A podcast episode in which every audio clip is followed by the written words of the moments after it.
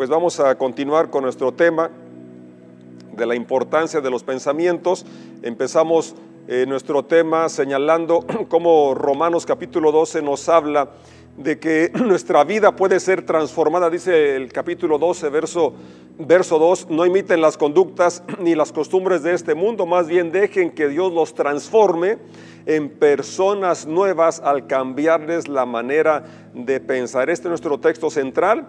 Eh, lo que hemos estado tratando de explicar es basado en esto, en que Dios está transformando nuestras vidas porque el plan de Dios desde que nos alcanza es ir moldeando su imagen, la imagen de Jesucristo en nuestra vida, la cual va a reflejarse en nuestro carácter. Y aquí es muy claro eh, este pasaje cuando Pablo dice que nuestra forma de cambiar va a ser transformada cuando cambiamos la manera de pensar y de esa manera no vamos a adaptarnos o no vamos a seguir las costumbres de este mundo, es decir, el criterio donde se piensa que no hay consecuencias o que no hay Dios, ¿verdad? Entonces, eh, si queremos agradar a Dios y vivir una vida plena, necesitamos cambiar la forma de pensar y eso va a cambiar nuestra forma de actuar.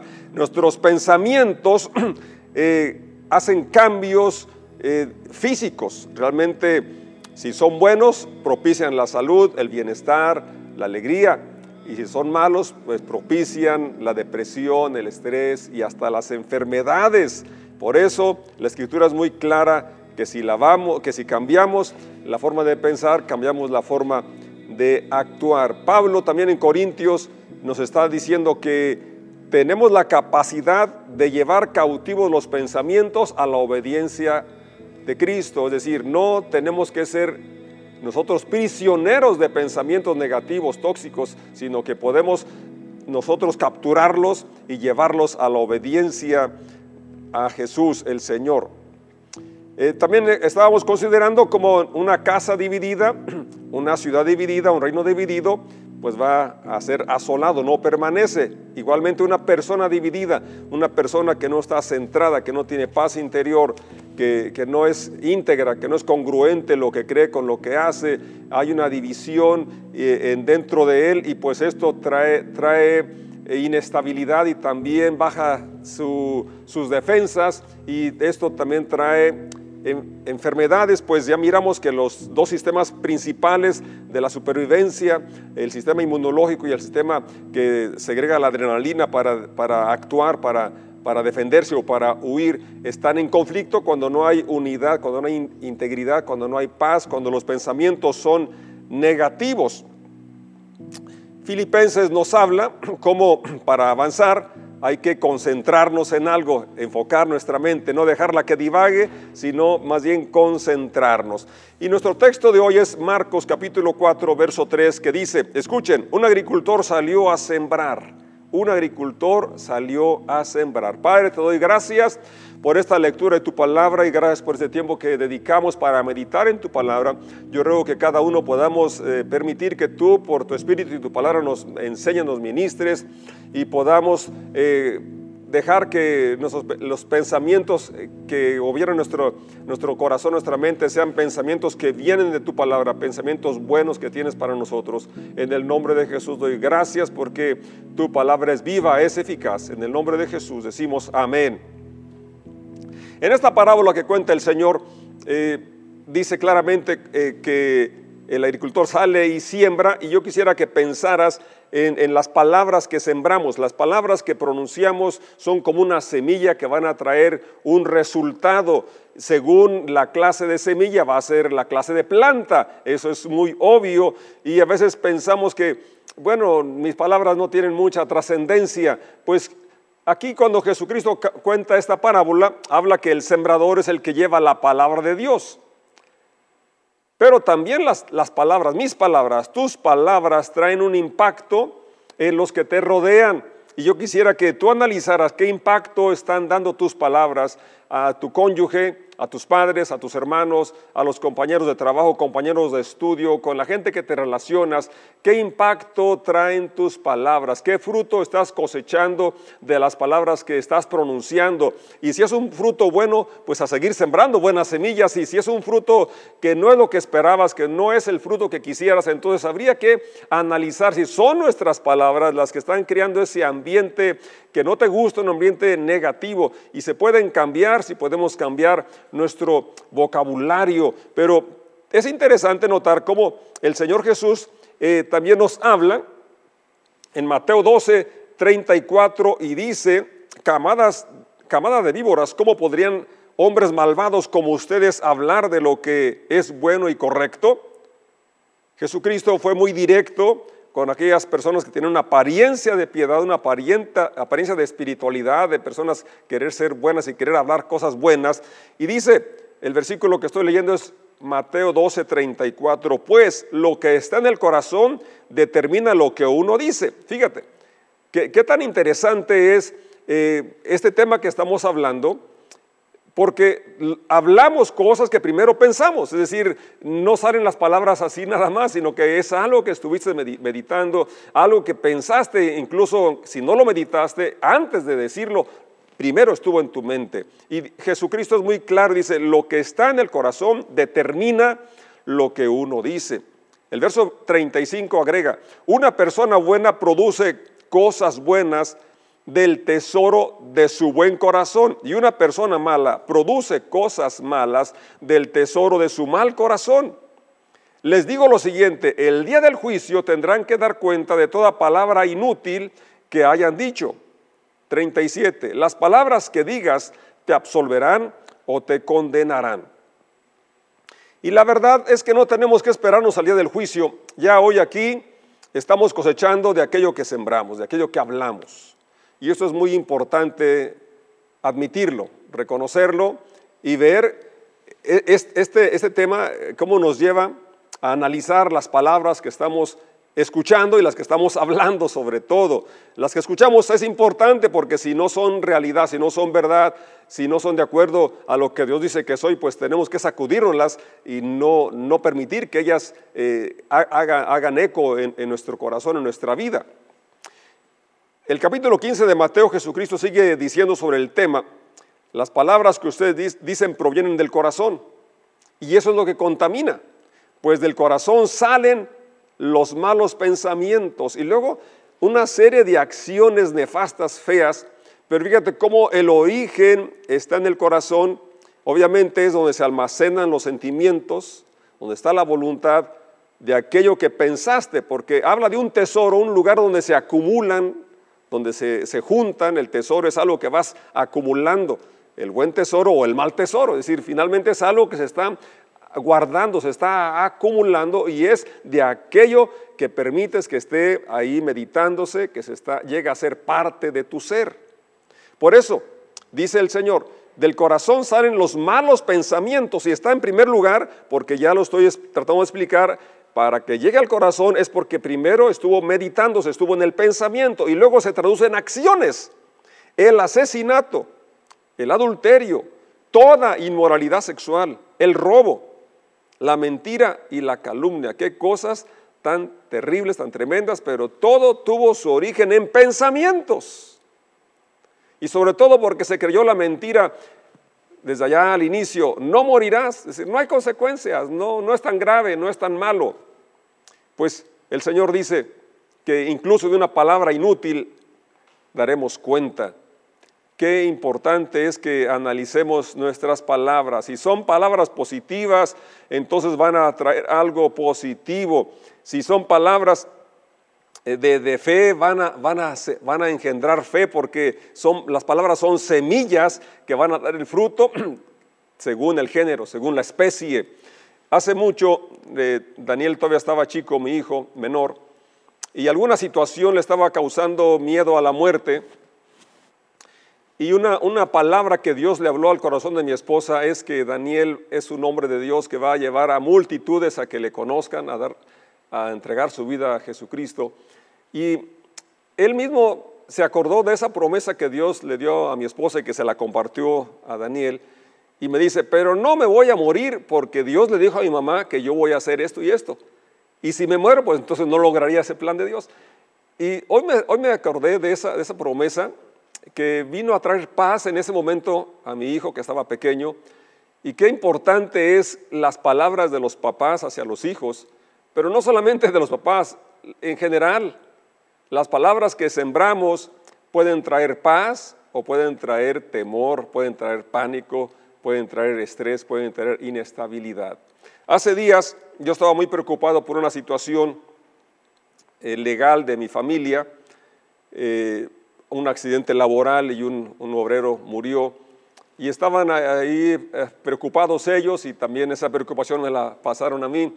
Entonces hablé con un amigo, licenciado, y él, las palabras que me, dio de, de, apoyo, de solidaridad y de las opciones que tenía me trajeron una paz. En ese momento que yo tenía angustia, que estaba muy preocupado, la forma como él eh, se expresó, esas palabras trajeron a mí paz.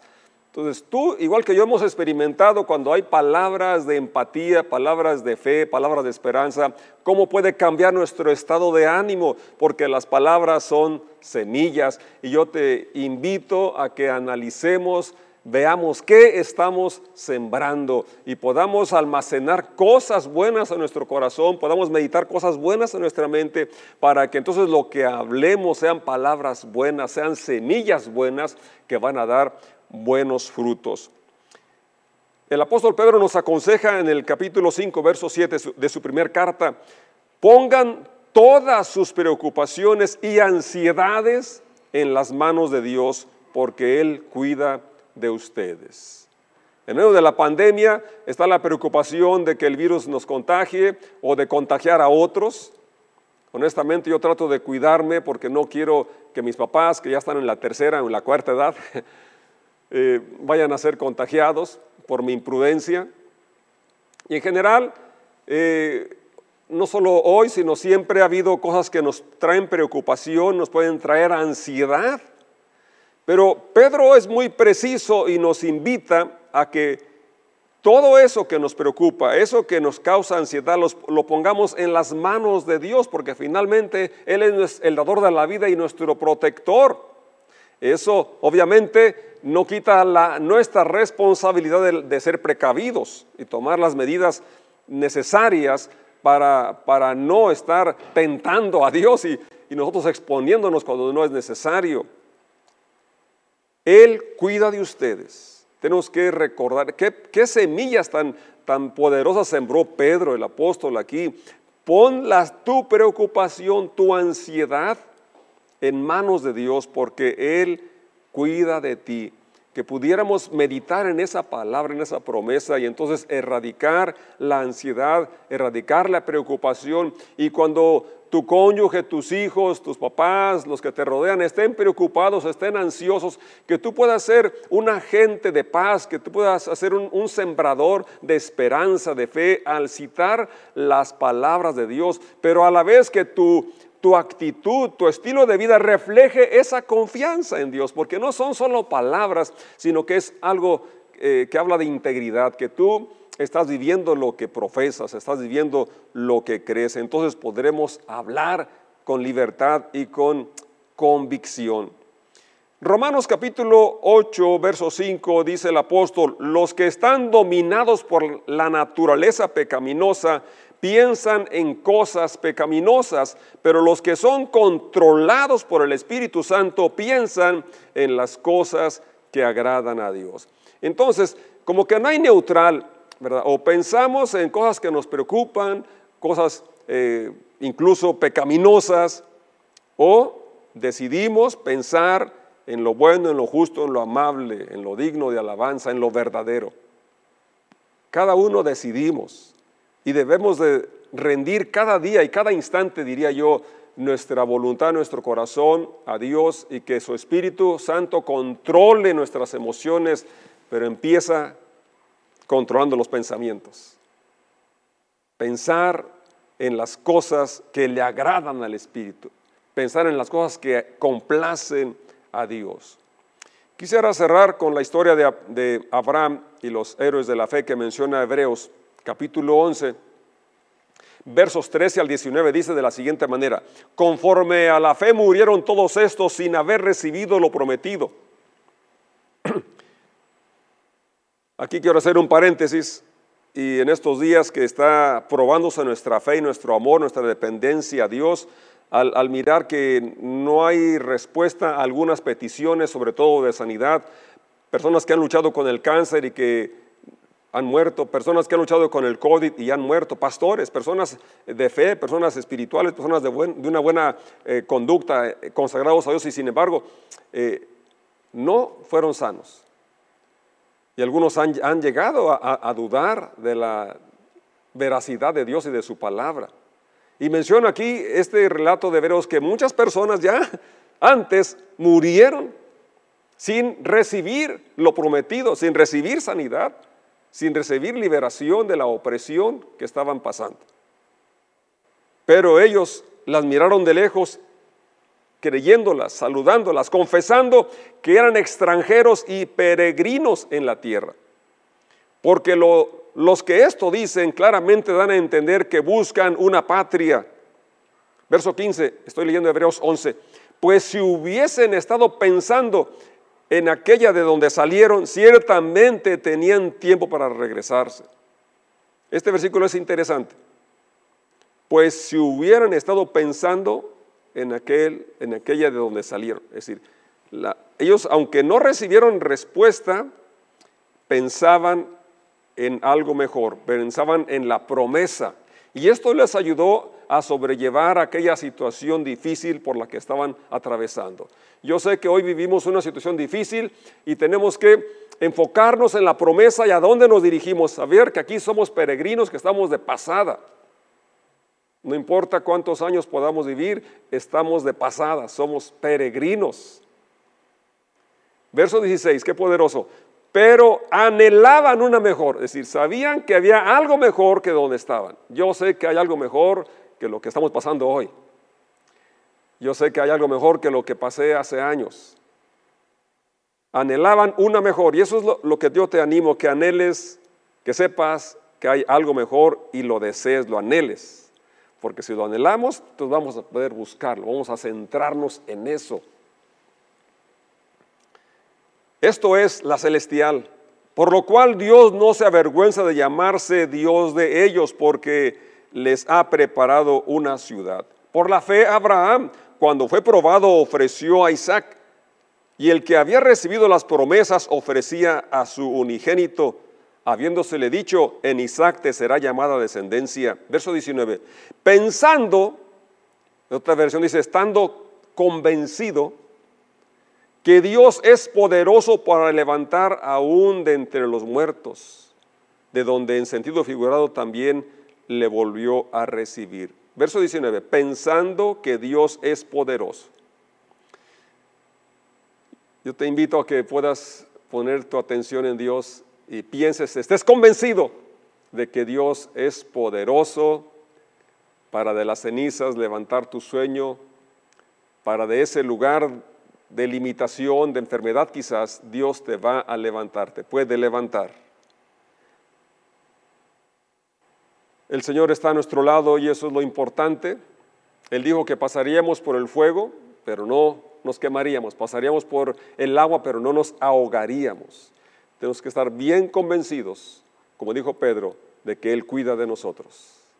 Si llegó el tiempo de nuestra vida aquí en la tierra, de una forma o de otra, lo importante es, como dijo Pablo, si vivimos, que vivamos para Él y si morimos, que muramos para Él. Para terminar, un repaso rápido es que nuestras palabras son semillas, pero las palabras no salen de la nada, sino son palabras que primero pensamos, quizás hasta las meditamos. Entonces, si, son, si las palabras que vamos a decir van a causar desasosiego, incomodidad, ira o otra cosa, mejor no las digamos. Dijo Salomón, si pensaste mal, pon tu dedo en la boca, no las digas. Porque ya dijo que el Señor, por tus palabras serás juzgado, por tus palabras serás condenado o serás salvo. Porque es importante que confesemos que Jesús es nuestro, nuestro Señor para ser salvos. Pero también dijo el Señor que de toda palabra inútil daremos cuenta. Entonces, qué mejor que llenemos nuestra mente, nuestro corazón de cosas positivas, de la presencia de Dios y de sus promesas, para que así cuando hablemos podamos hablar palabras que traen esperanza, que traen fe, palabras que guían a la fuente de vida que es Jesucristo. Y para erradicar los pensamientos negativos y palabras negativas, entonces propongámonos llenar nuestro corazón, almacenarlo de cosas buenas, programarlo de cosas buenas, cosas positivas. Y esto, como ya hemos estado mirando, va a generar en nosotros un bienestar, va a traer eh, sobre todo eh, la fe, que, es lo que nos sostiene en los momentos complicados como los que vivimos hoy. Repasando el, el proceso de desintoxicar nuestro pensamiento, como ya lo hemos comentado, es reflexionar. En este caso, hoy nuestro tema de las palabras. Esas palabras, ¿de veras las quería decir? ¿O por qué las dije? ¿Qué efecto van a traer? Quizás son palabras a las cuales ahora tengamos que arrepentirnos y, pedir perdón incluso a la persona que, le, le dijimos esas semillas negativas. ¿Esas palabras son verdaderas? ¿Es realmente lo que yo quiero? y se ajustan a mi identidad o a lo que dice Dios que soy y que es a la persona que le estoy diciendo esas palabras? ¿Y cuál es la solución? He tratado de plantearla y es que llenemos nuestro corazón, nuestra mente de cosas buenas, porque de la abundancia del corazón habla la boca.